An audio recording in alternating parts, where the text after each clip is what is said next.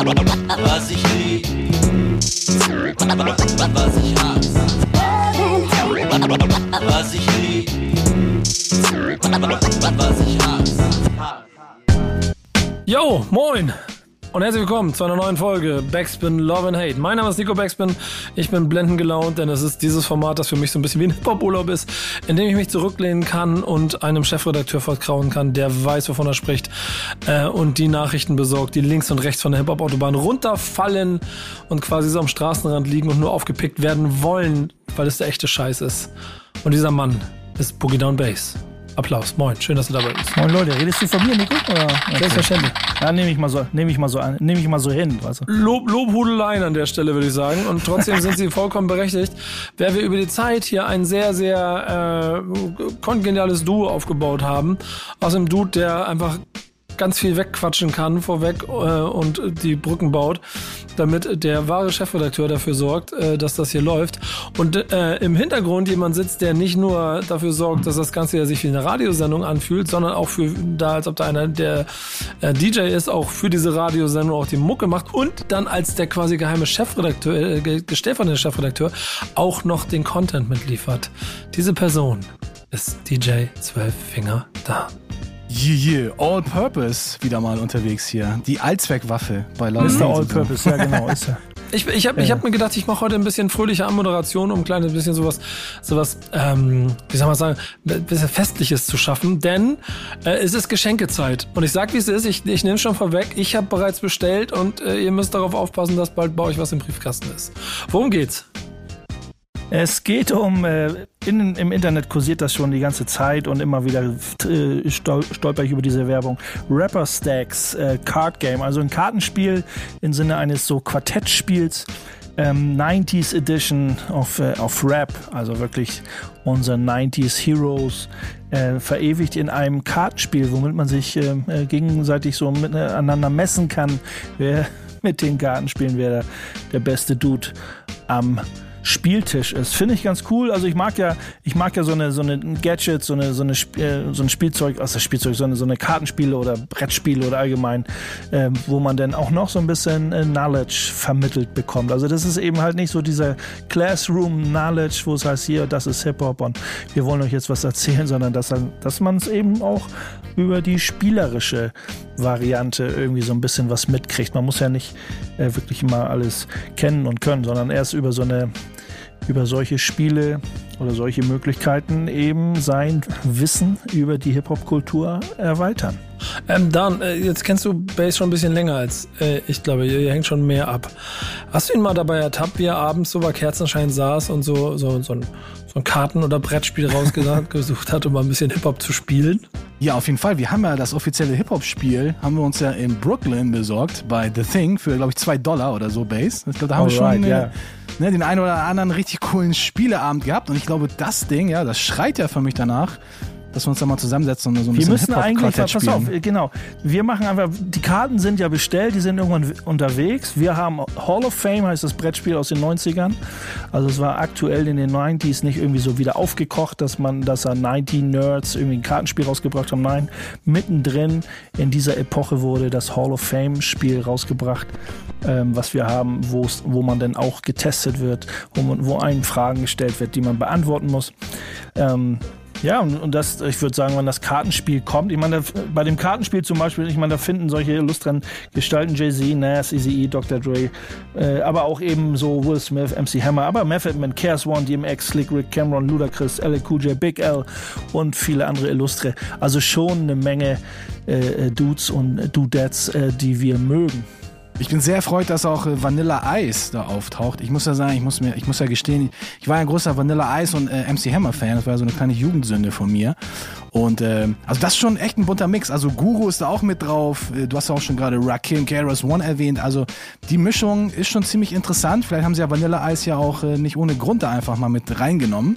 Vielleicht ist er ja auch der Joker in dem Spiel. Ja, der Joker kannst du selber sein, glaube ich. Das Spiel hat so eine, so eine Extrakarte, wo du dich quasi selber mit ins Spiel integrieren kannst. Oder oh, okay. einen Rapper deiner Wahl oder wen auch immer. Äh, Finde ich, find ich ganz cool. Aber wie gesagt, wenn man so die Karten, wenn man so ein Foto sieht, wie so ein paar Karten aufgeblättert sind, halt so Sterne Stärken, Stärken, ich weiß jetzt nicht genau, wie die Spielregeln sind, aber ich denke mal ähnlich wie so ein klassisches Quartettspiel, wo man äh, versucht, sich zu stechen mit bestimmten Skills. Ähm, aber eben ein kleiner Beipack, wie was bei Quartettspielen auch ist. Da, wenn man so ein Autoquartett hat, da ist so das Bild vom Auto und wie das heißt. Und aber noch, was das eben, wo das herkommt, ein bisschen die Geschichte des Autos. Und da sind in zwei, drei Sätzen eben auch die Geschichte des Rappers kurz aufgezählt und dann eben seine Skills. Ich finde es ich find's richtig cool. Mein Junior, der ist ja noch in dem äh, Alter, wo er auch noch mit äh, Quartett spielt. Das wäre natürlich auch nochmal eine interessante Alternative zu diesen ganzen anderen Quartetts, wie du schon gesagt hast, Autos und Rennboote und Motorräder und was es nicht alles an äh, Quartetts gibt. Also es könnte ja auch wieder so ein bisschen Teaching, Knowledge, History Lesson sein, wenn man das mal mit einem jungen Menschen spielt. Lyrical, Lyrical Ability, ähm, Bling, Impact, Notoriety. Ja, Bling finde ich, glaube ich, am allerbesten und am allerwichtigsten. Also wenn Hip-Hop etwas wichtig ist, dann auf jeden Fall das Bling. Also ich glaube, da hätten wahrscheinlich Run DMC, wär, nee, Run DMC ist nicht mit dabei, aber LL Cool J, der hätte, glaube ich, bei Bling, hätte er, glaube ich, jetzt schon gewonnen. Ich glaube auch, dass so viele, vieles einfach auch so ein bisschen klein, ein bisschen Augenzwinkern und so. Aber es ist schon cool, dass du über solches Spiel irgendwie auch wieder zurückfindest zu den guten alten Zeiten oder zu den Personen und dann äh, hilft denen ja. Und im Hintergrund läuft eben auch die Mucke und alles. Das könnten immer mal schöne Abende werden oder ein schöner Nachmittag. Ja, ich glaube so, ähm, oder ich frage mal, Impact, Tupac Shakur auf einer 100er Skala, was glaubt ihr? Naja, Tupac, äh, als, also der Einfluss sozusagen, den er hatte, da ist schon. Na, jetzt würden jetzt ganz viele Tupac-Fans sagen, ja, 200. Ähm, aber er ist schon ganz weit oben Richtung 100. So, Sie- weiß ich, würde mich nicht festlegen. 97, 97. Ja, weiß ich nicht, ob ich 97 sagen würde, aber schon so zwischen 85 und 100 auf jeden Fall. Und Bling? Bei Tupac und Bling? Ja. so, keine Ahnung. Also wa- was ist dann Bling sozusagen? Also ne, er, er, hat ja schon, er ist ja schon eine Persönlichkeit gewesen, wenn man das als Bling benutzen könnte. Also und sagen, er hatte, er hat schon polarisiert. Wenn er als Person schon polarisiert wäre, für mich schon Bling. Ähm, da hat, hat er auch ganz weit oben. Aber wenn es einfach so irgendwie, ich zeige dir meine Goldketten und so, ist er natürlich dann vielleicht nicht so äh, der Typ für Bling. Ja, ähm, ich finde es spannend. Ich werde auf jeden Fall ein bisschen rumspielen, das gefällt mir. Ähm, kann man auf jeden Fall ein bisschen was mitmachen. Hab übrigens auch zu eurer ähm, äh, Frustration entdeckt, es gibt da auch ein Quartett für die 2010er Rapper. Das habe ich auch Das hab ich, bestellt. Und ich lasse euch, über, ich, ich lass euch, ich, ich lass euch im Ungewissen, welches von beiden ich euch äh, schicken und schenken werde. Ja, dann bestellen wir gleich das für äh, Rock und Techno mit oder so, weißt du dann. Oh, das wäre lustig. Ja. Ähm, was, was für Musik spielt man denn immer zu so einem Thema eigentlich dann? Weil ähm, kommst jetzt kommst du mit irgendeinem Song, wo es um Quartett geht oder um Spielen? Ja, ich habe tatsächlich einen Song gefunden, bei dem der Titel in diese Richtung geht. Äh, The game is Holding. over. Ja, nee, nee, ja, das, ja, jetzt, das wäre mir wahrscheinlich nicht äh, prägnant genug gewesen. Nein, ich habe einen Song gefunden, der heißt Holding New Cards. Scaramanga heißt, äh, die, ich glaube, das war eine, sogar eine Band. Ich bin mir nicht, nicht mehr ganz sicher. Auf jeden Fall ist das eine, so ein Random Rap, so eine 12-Inch aus dem Jahr 98. Und äh, ja, das Ding hören wir uns jetzt auf jeden Fall an. Ich google nebenbei nochmal Scaramanga und wir hören jetzt diesen Song. Bis gleich. Was ich lieb, was. Backspin Love and Hate, der Ort, an dem ihr die Nachrichten kriegt, die so ein bisschen links und rechts von der Hip-Hop-Autobahn unterwegs sind. Und im Zweifel vielleicht auch mal die Dinge, die, wenn ihr an so einer Autobahnraststätte sitzt und dann wundert ihr euch, warum der oder die Person da so aussieht, als ob sie da schon ein bisschen länger auf der Bank sitzt, dann ist das ein sehr guter Beitrag gewesen, den die Leute aber vergessen haben, wieder mit einzupacken. Und das nennt der gute Base Internet-Treibgut. Und in dieser Kategorie gibt es einen neuen Beitrag. Da sitzen wir aber echt lange auf der Bank. Und, äh, da sitzen wir sogar elf Jahre auf der Bank. Ich habe was äh, nicht ausgekramt. Also wie gesagt, Treibgut. Es wurde angespült an meine Hip-Hop-Küste. Äh, und zwar ein kleines Artist-Interview äh, von Adam Horowitz. Also Adam Adrock Horowitz ähm, von den Beastie Boys. Der hat ein kleines Interview, beziehungsweise gibt es äh, auf YouTube des äh, Propellerheads oder des Re Reason, den Reason-Kanal. Ähm, da gibt es halt so ein 5-, 6-minütiges Interview, was man sich ganz cool reinziehen kann. Ich mag ja eher so etwas kurz, kurz, äh, kurze Interviews, äh, wo man nicht so super viel Zeit verschwendet. Auf jeden Fall wird er interviewt in seinem kleinen Studio, vielleicht auch sein kleines Home-Studio. Ähm, natürlich, es geht um, äh, um Reason, diese Software, okay, da sind wir wieder bei Nerd-Style, also das ist ein Producer All-in-One, Producer, äh, Producer-Werkzeug im Computer, all in the box. Und er erzählt halt so ein bisschen aus dem Nähkästchen, wie es so anfing mit BC Boys und äh, und er ist eben auch ein Benutzer unserer lieben, heiß begehrten SP1200 gewesen, weil er ähm, Geschmack dran gefunden hat und äh, inspiriert wurde und von Freunden beraten wurde und im Jahr 2000 äh, BC Boys eben schon seit den 80ern unterwegs und irgendwann, äh, ich komme gleich nochmal zurück auf die SP 1200, die er benutzt oder benutzt hat, ist dann umgestiegen in, in, im, Jahr, im Jahr 2000 auf die Softwareplattform Reason, von der er extrem begeistert war. Er erzählt da so ein bisschen Vor- und Nachteile, also vorher, die er vorher gehabt hatte. Die SP 1200 ähm, hat angeblich mal Ice-T gehört, die er benutzt hat und war sein erster und einziger wirklicher Sampler und dann irgendwann auf Reason umgestiegen. Das ist halt so sehr interessant, weil das äh, deckt sich ja auch mit vielen anderen äh, Producern weltweit, die irgendwann, wann auch immer, in welchen, in welchem Jahr von dieser Hardware, von dieser externen Hardware auf Software umsteigen, weil sie merken, damit kommen sie vielleicht weiter oder kriegen neue Inspirationen, welche Gründe auch immer dafür sprechen oder dagegen sprechen. Äh, Finde ich ganz interessant, dass dann auch mal aus so einem Mund ähm, oder über ein so ein Interview wie, wie mit Adam Horowitz zu hören. Das ist natürlich so ein bisschen kleine Werbegeschichte auch, weil natürlich äh, das alles über Reason läuft. Aber es ist sehr interessant. Das ist, kommt sehr, sehr real und sehr cool rüber. Ja, ich finde das, ich find ja. das sehr, sehr interessant. Also dieser, dieser Weg vom vom, sag ich mal, vom, vom Oldschool-Producen in diese New School-Era. Also damals war es ja nicht wirklich New School, aber ich glaube im Jahr 2000, da hatte man auch schon die Möglichkeit, wirklich alles oder fast alles digital zu machen. Und eigentlich hat man da auch schon viele Leute gesehen, die so langsam aber sicher dann den Umstieg dann auch wirklich vollzogen haben. Das hat sich mit, mit einiger Zeit auch bei einigen angekündigt, dass man irgendwie gemerkt hat, ah, okay, die probieren jetzt, auch wenn es nur eine, nur eine andere, neuere MPC war von Akai, aber jetzt so diese Heavy SP-User, ähm, die hast du dann halt irgendwie auch schon so ein bisschen abdriften sehen. Und äh, ich erinnere mich zum Beispiel auch an Lord, Lord Finesse, der vor, ich weiß nicht, 15 Jahren oder so hat er seine SP1200 bei eBay verkauft.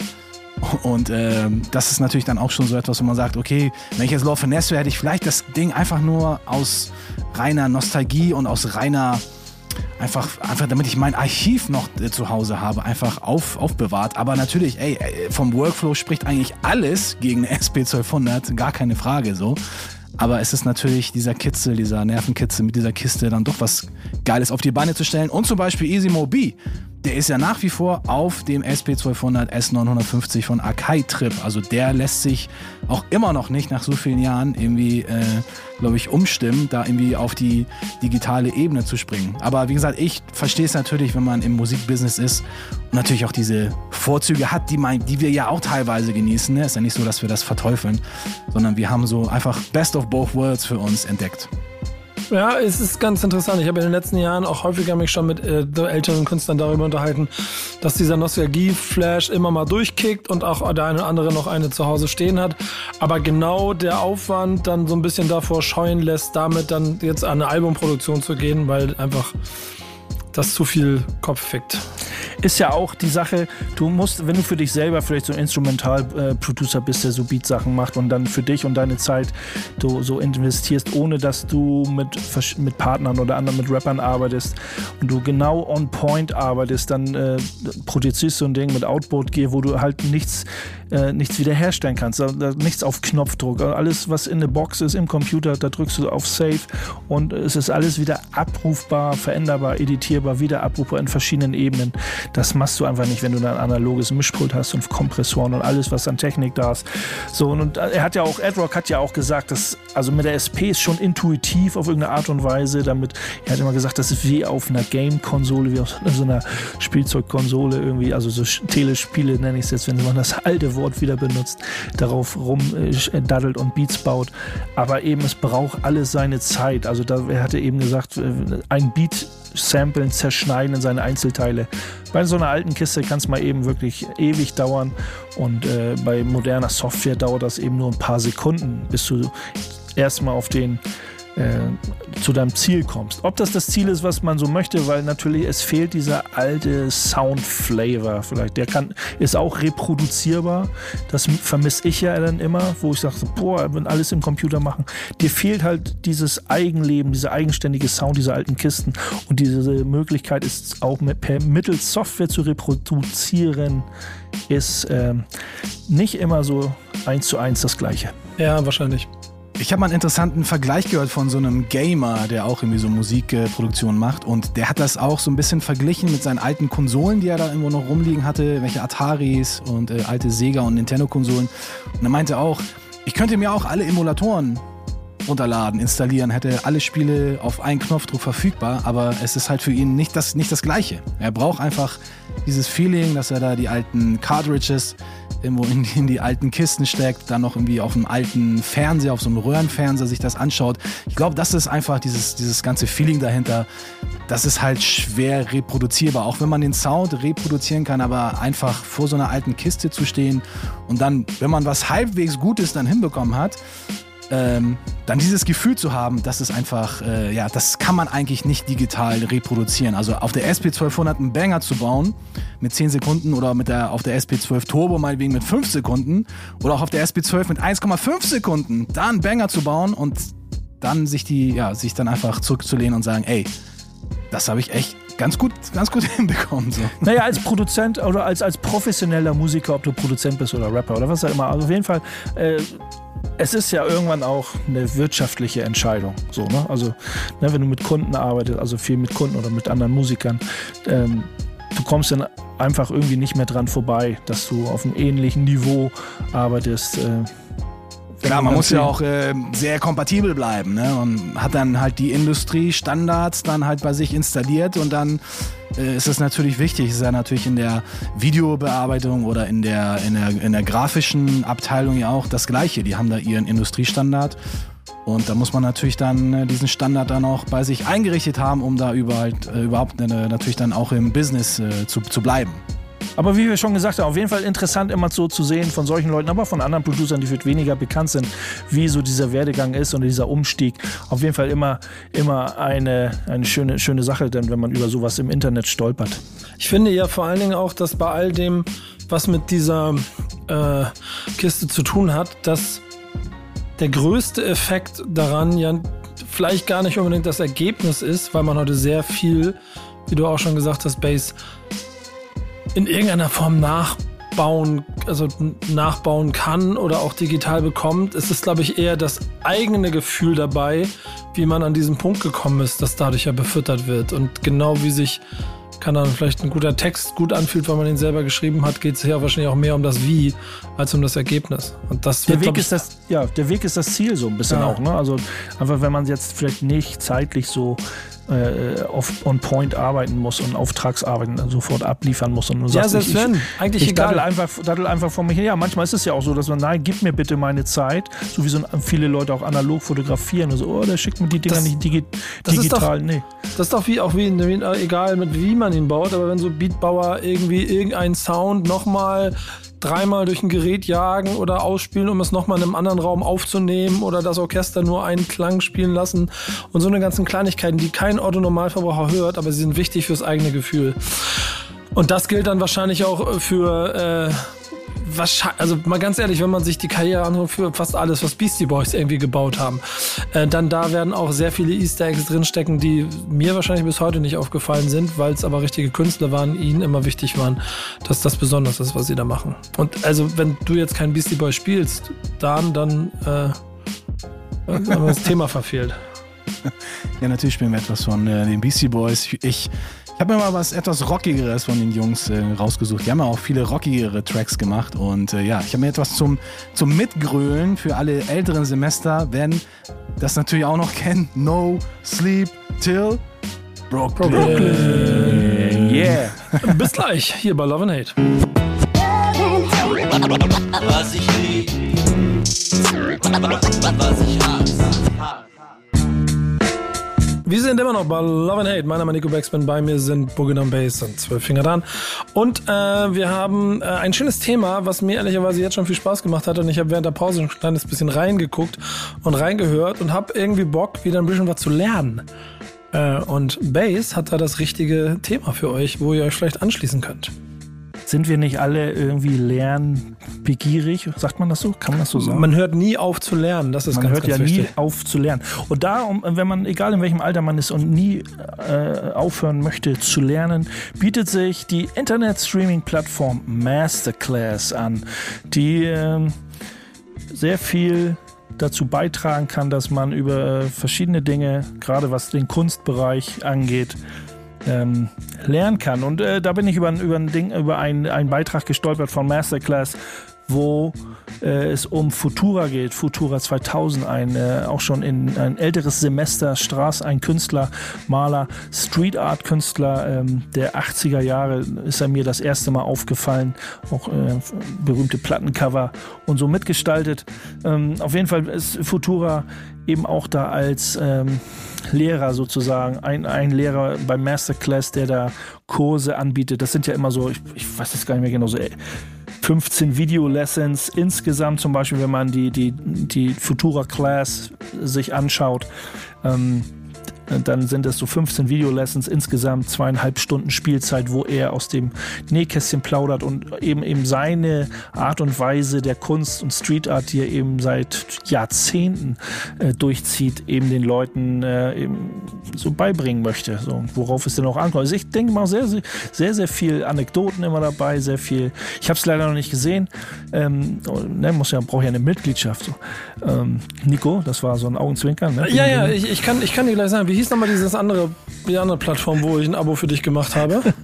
Ja, das war nicht ganz so teuer. Ähm, Achso, wo diese 8, 8 äh, US-Dollar oder 8 Euro im Monat jeden, ja, was war das nochmal? abgehen, oder was? Wie hieß das nochmal? Tracklab. Tracklab. Habe ich gekündigt. Du musst jetzt hart Scheiße. sein. Ich habe es Ja, gekündigt. ich habe gesehen, da sind noch Credits in dem Account, sind noch. Also du kannst auf jeden Fall noch ein bisschen mitspielen, weil ähm, äh, es war auch ganz süß, dass unter meiner E-Mail dein Gesicht auf jeden Fall da schon als Profil eingerichtet war. Du hast dich da so schon voll ausgelebt. Ich würde, ich würde jetzt äh, schon überlegen, hier zu investieren, habe aber vorher noch die Frage an euch. Ähm, kann man Graffiti über ein Masterclass-Video-Tool lernen oder tut das weh? Ja, ich glaube schon, dass man bestimmte Ansätze, also es ist, er ist, äh, aber Futura ist ja nicht ein ganz, so ein ganz klassischer Graffiti-Maler. Er ist schon so sehr eigen und sehr abstrakt. Er, man muss ihn wirklich in diese abstrakte Mal Ecke schieben, so, aber kommt schon so aus diesem Graffiti-Bereich und kennt viele und ist es halt mit Sprühdose, das wird ja auch immer gerne verwechselt. Was heißt verwechselt? Du bist ja nicht gleich nur, weil du mit Sprühdose Kunst machst, ähm, bist du ja nicht gleich ein Graffiti-Maler. Aber er wird schon so in diese Richtung gezählt, eher so Street Art, sehr abstrakt ähm, und denke mal, das kann für viele ähm, also für ein größeres, für ein größeres Publikum einfach auch interessant sein, wie, äh, wie, wie er oder wie allgemein wie jemand mit der Sprühdose umgeht. Und jetzt nicht irgendwie so ganz klassisches New York Graffiti an die Wand ballert, sondern da vielleicht auch mit sehr viel, ähm, mit sehr vielen Klecksen und Linien, nenne ich das jetzt mal frech arbeitet. Das ist, ähm, es kann schon ganz cool sein. Also wenn man jetzt nochmal weiter guckt, also es sind ja ganz viele Leute beim Masterclass. Es gibt auch einen Beitrag, wenn man jetzt mal umschwenkt zu, äh, zu Quest Love, also wo er äh, das DJing beibringt ähm, oder vermitteln will, aber auch so ein bisschen so die Philosophie dahinter. Und ich denke mal auch diese Philosophie hinter, hinter Street Art und, und Graffiti ist eben wichtig. Und darum geht's eben auch in so einem Masterclass. Und das kannst du ganz, ganz gut, glaube ich, über so Internet-Streaming-Plattformen. Und, äh, und, und bei Questlove habe ich es eben auch so in so einem Interview eben auch rausgehört, dass er eben auch diese Philosophie und, und diese, der Ursprung der Musik vermittelt er und wo die Künstler herkommen und, und diese Beweggründe, warum die Musik so entstanden ist, wie sie entstanden ist und was das zu tun hat. Also ne, so Blues, Rocks, also eher so in diese Black Music. Äh, bei, wenn wir jetzt wieder bei Questlove sind, war ganz interessant, wie er es erklärt hat. Da muss man nicht unbedingt zugucken, wie jemand mixt oder mit dem Fader umgeht oder so. Da geht es eher so um die Musik an sich, die denn über das DJing äh, transportiert wird. Und so ähnlich äh, hoffe ich und stelle ich mir das zum Beispiel auch bei einem Futura vor, der sehr viel philosophisch, nenne ich das jetzt mal, vielleicht rangeht an die, an, an, an die Street Art und die Graffiti-Kultur und den Leuten vermittelt und irgendwie auch so zeigt, aufzeigt, warum die Leute das einfach so machen, wie sie es machen. So, ne? Also das steckt ja auch mehr dahinter, als einfach nur loszugehen. Da steckt ja so eine Intuition hinter, so ein Feeling, einfach so ein, so ein Bauchgefühl, äh, was, was, wo, wo viele Leute sagen, äh, was macht der da eigentlich? Warum, warum diese alten 60-Jährigen, wieso rennen die noch mit der Sprühdose durch die Gegend? Ne? Also da könnte man jahrelang erzählen, warum es mich immer noch, mich ja zum Beispiel auch immer noch catcht. Ja, das äh, klingt alles sehr bezeugend. Kriege ich damit dann auch dich quasi dazu, dass du dir den Kram jetzt anguckst, wenn wir ein Online-Abo machen? Weil ich muss ehrlich sagen, das kostet schon ganz schön viel Geld. Ne? Und, und ich kann da alles Mögliche machen. Ich kann da auch Write a Novel lernen. Äh, aber irgendwie wird's mich schon triggern, dass ich nachher genauer anzugucken, was Futura, Futura da gemacht hat. So, ich, äh, über den Trailer hinaus. Aber würdest du dafür Geld ausgeben? Na? Ah, ist schwierig. Also äh, ich, ich, Dan wollte, Dan meldet sich die ganze Zeit. Ja. Was hast du, Dan?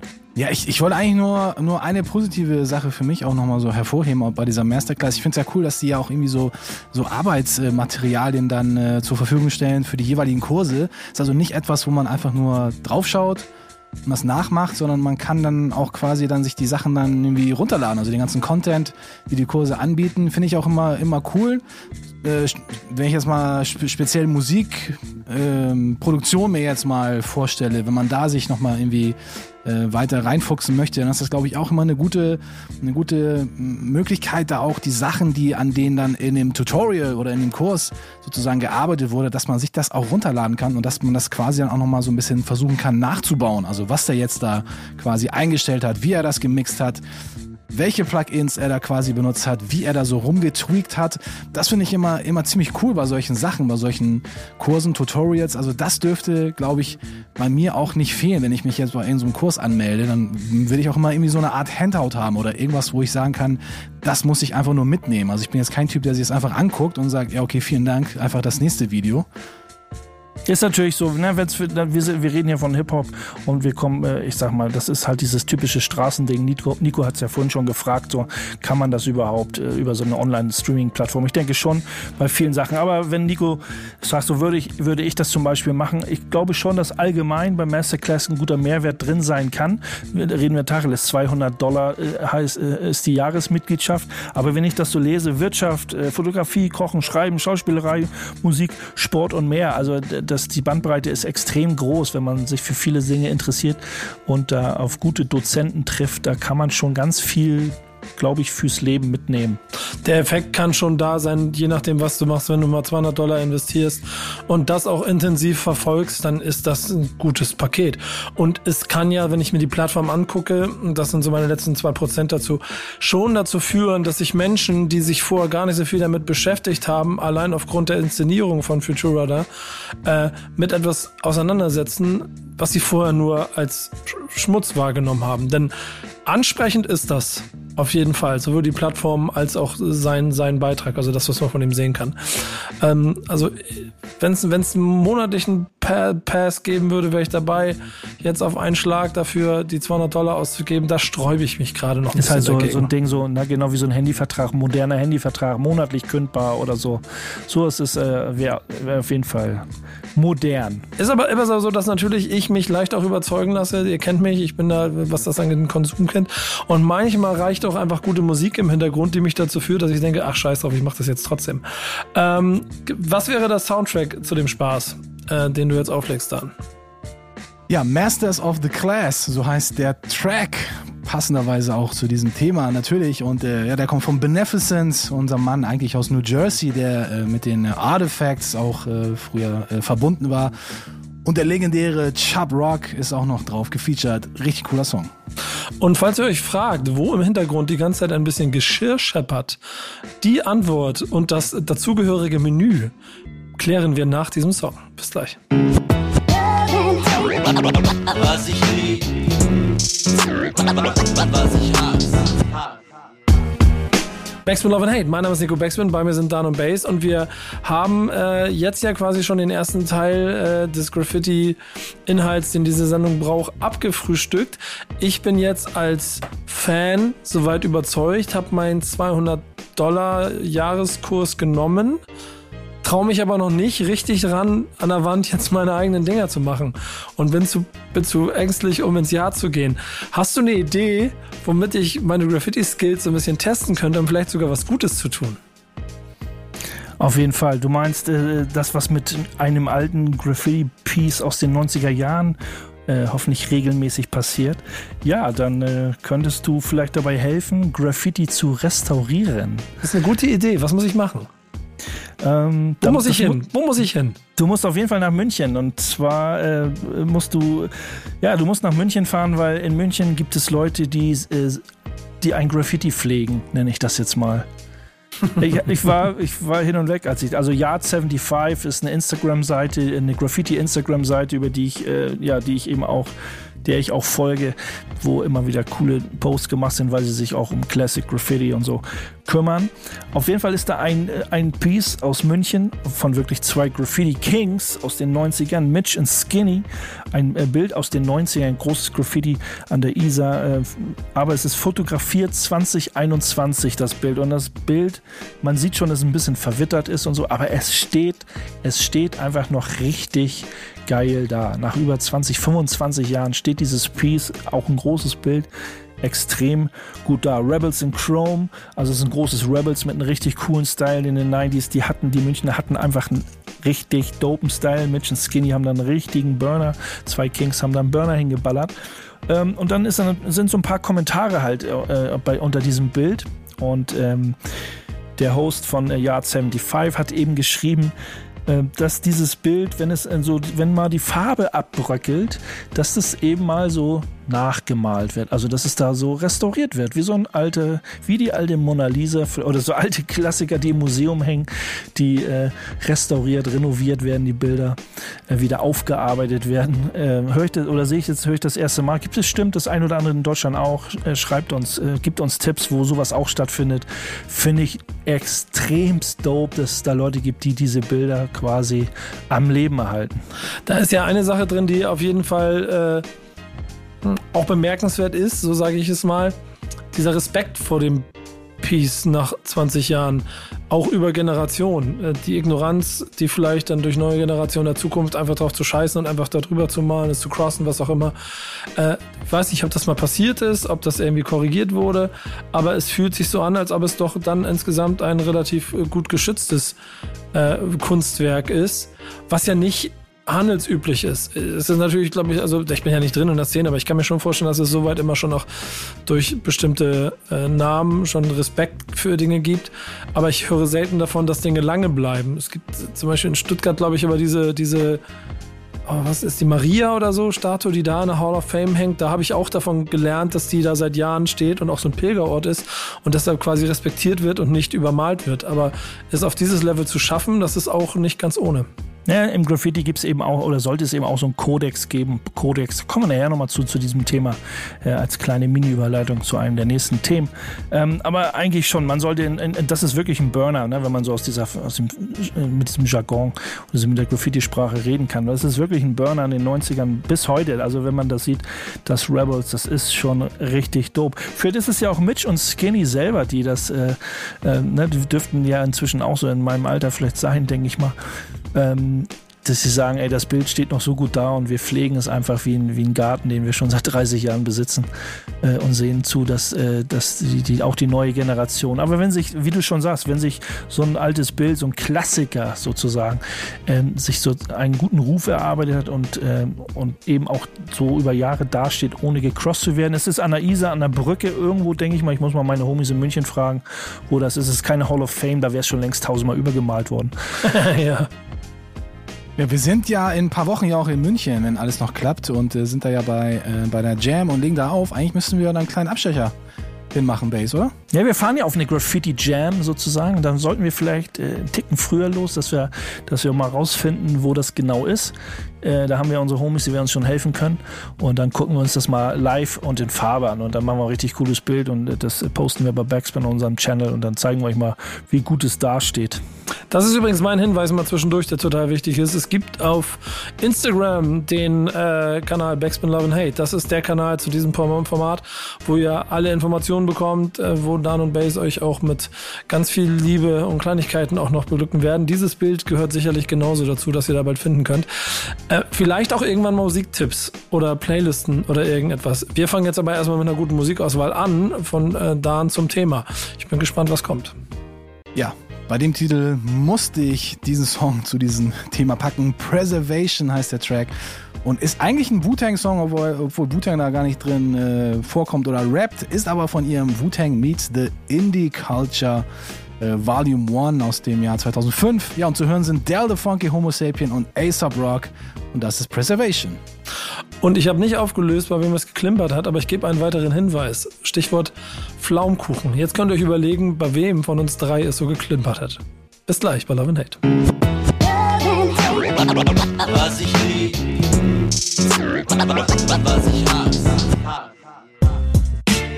Backspin Love and Hate, der Podcast, der fürs Hip-Hop-Herz ist. Mein Name ist Nico Backspin. Bei uns sind natürlich wieder Boogie Down Bass und zwei Finger Dan. Und ähm, ich sag wie es ist. Es ist ein Hip-Hop-Podcast und Hip-Hop ist in erster Linie, das darf man nie vergessen, immer noch auf der Basis von Love, Peace, Unity and Having Fun gegründet worden. Manchmal haben Leute keinen Bock darauf, dass andere Leute Spaß haben. Und äh, snitchen. Ähm, und darüber redet jetzt Base, denn er hat ein paar neue Gedanken dazu. Ja, dieses äh, Sample, es geht um, äh, geht um Samples, Sample Snitching, also das Aufspüren von bei Produzenten, wenn die einen coolen Song haben, das Aufspüren von den Original-Samples und äh, dann auch äh, vielleicht wie so, wie so eine Challenge oder Competition unter den Sample Snitchern, wie wenn man das so nennen mag, sagen so, guck mal, ich habe den und den Sample von dem und dem Track, von dem und dem Producer gefunden und da gibt's ja regelrechte, na, Battles nicht, aber es gibt schon sehr, sehr viele Plattformen, ähm, wo, wo eben das stattfindet. Aber dieser, äh, dieser Bericht, um den es geht, der schon relativ groß ist bei OKPlayer.com, ähm, der da heißt How the Sample Snitch One, ne? also wie, es, wie das Sample Snitching quasi gewonnen hat im Feld. Also, ne, also es, wenn man mal zurückguckt, es gibt einen Schweigekodex. Wenn man als, als, als Hip-Hop, als, als Beat-Producer äh, unterwegs ist, dann sollte es eigentlich so eine Art Schweigekodex geben, weil man immer Gefahr läuft, wenn die Samples, die Samplequelle an sich äh, äh,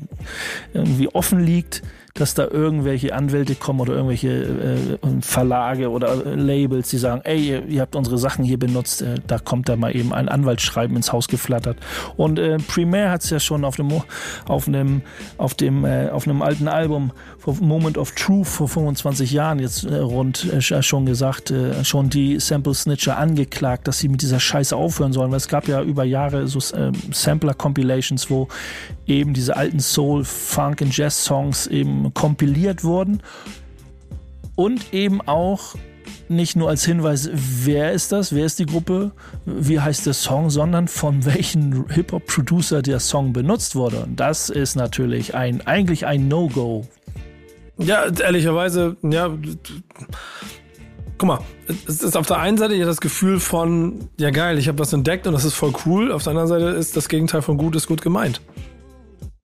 Ja, ja also als, es ist auch, ja. es war über Jahre immer so ein Kräftemessen. Ne? Es wurde versucht, das immer so zu, zu unterbinden, obwohl jetzt mit Internet und die Möglichkeit im Internet alles rauszufinden und zu stöbern und dann nicht nur äh, da zu stöbern im Internet, sondern eben auch das zu publizieren, also auf verschiedenen Plattformen eben darzubieten, äh, dass man da welche Samples wer von wo. Ich meine, wenn man jetzt, äh, Dan kennt das, wir kennen glaube ich alle diese Sample-Plattformen, whosampled.com, wo, wo man tausende, aber tausende äh, Original-Samples findet zu, zu Rap-Songs und, äh, oder wo Samples eben benutzt worden sind.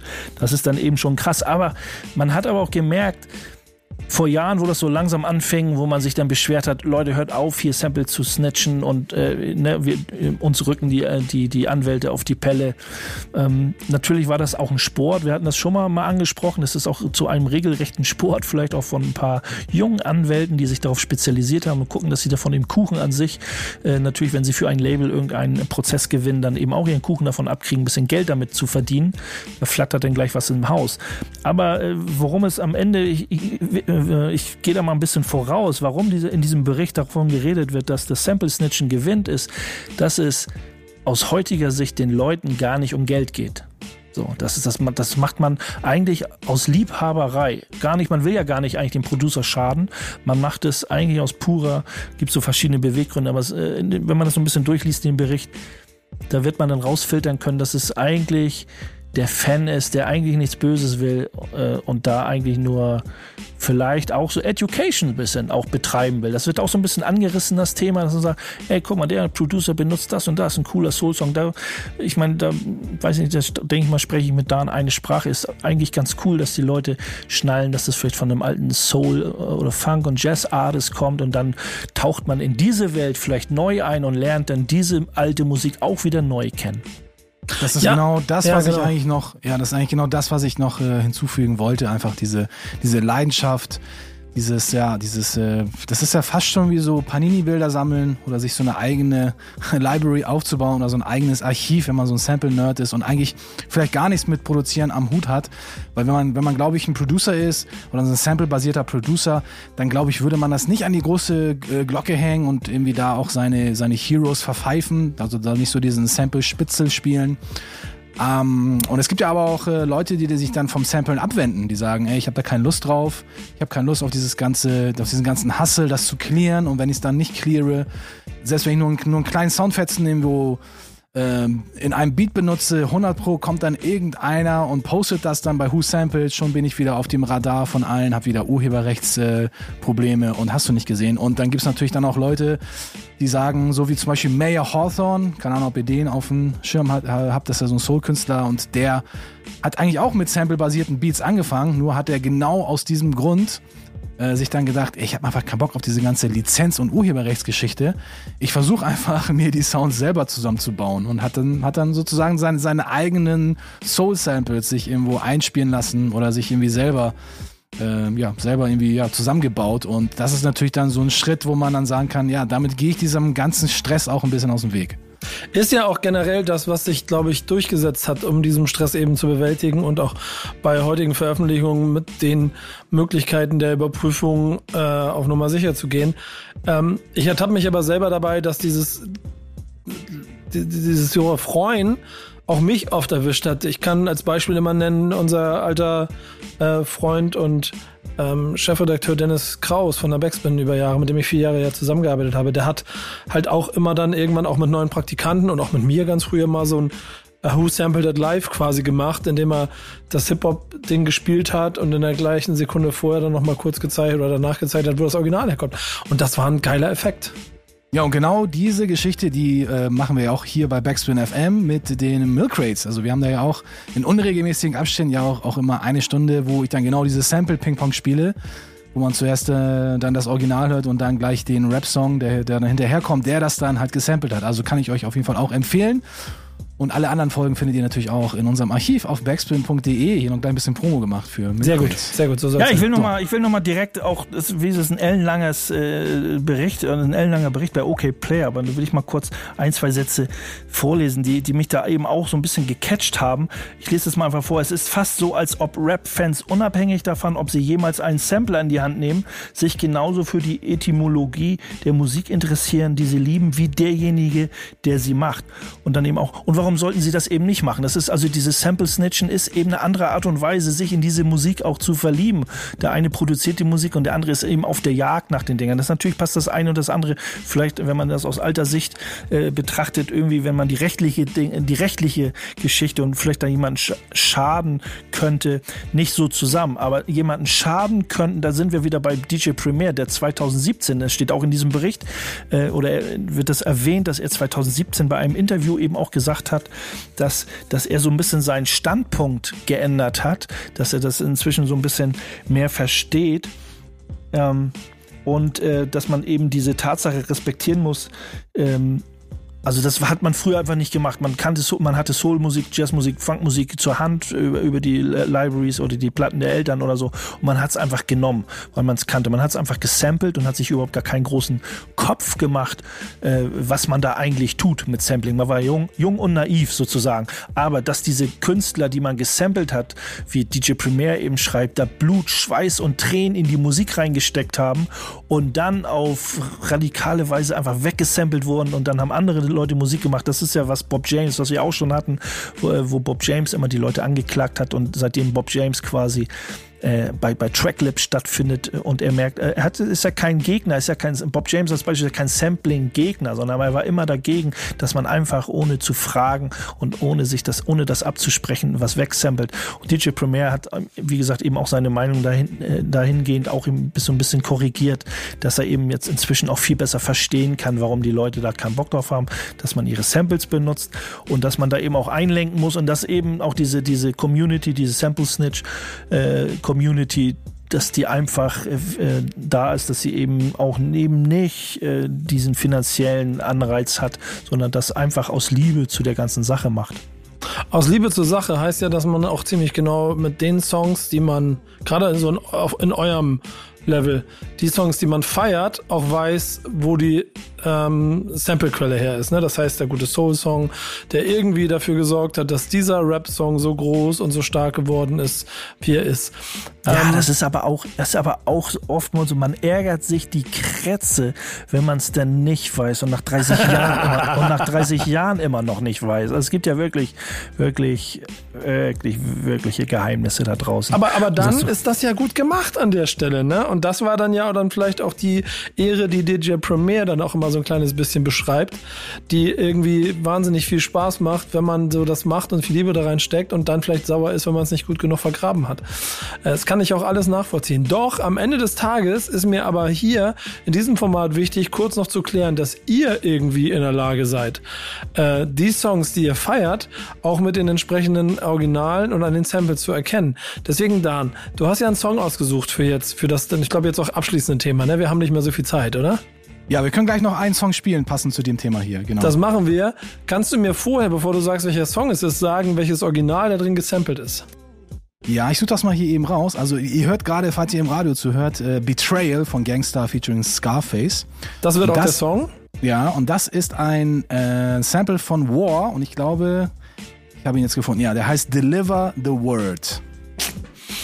Und das sind dann die Kleinigkeiten, die irgendwie wahnsinnig viel Spaß machen, wenn man es vorher nicht gewusst hat. Und wenn ihr dann jetzt bei äh, YouTube oder so einfach äh, Deliver the Word eingibt und dann das findet, dann ist es ein schönes Gefühl.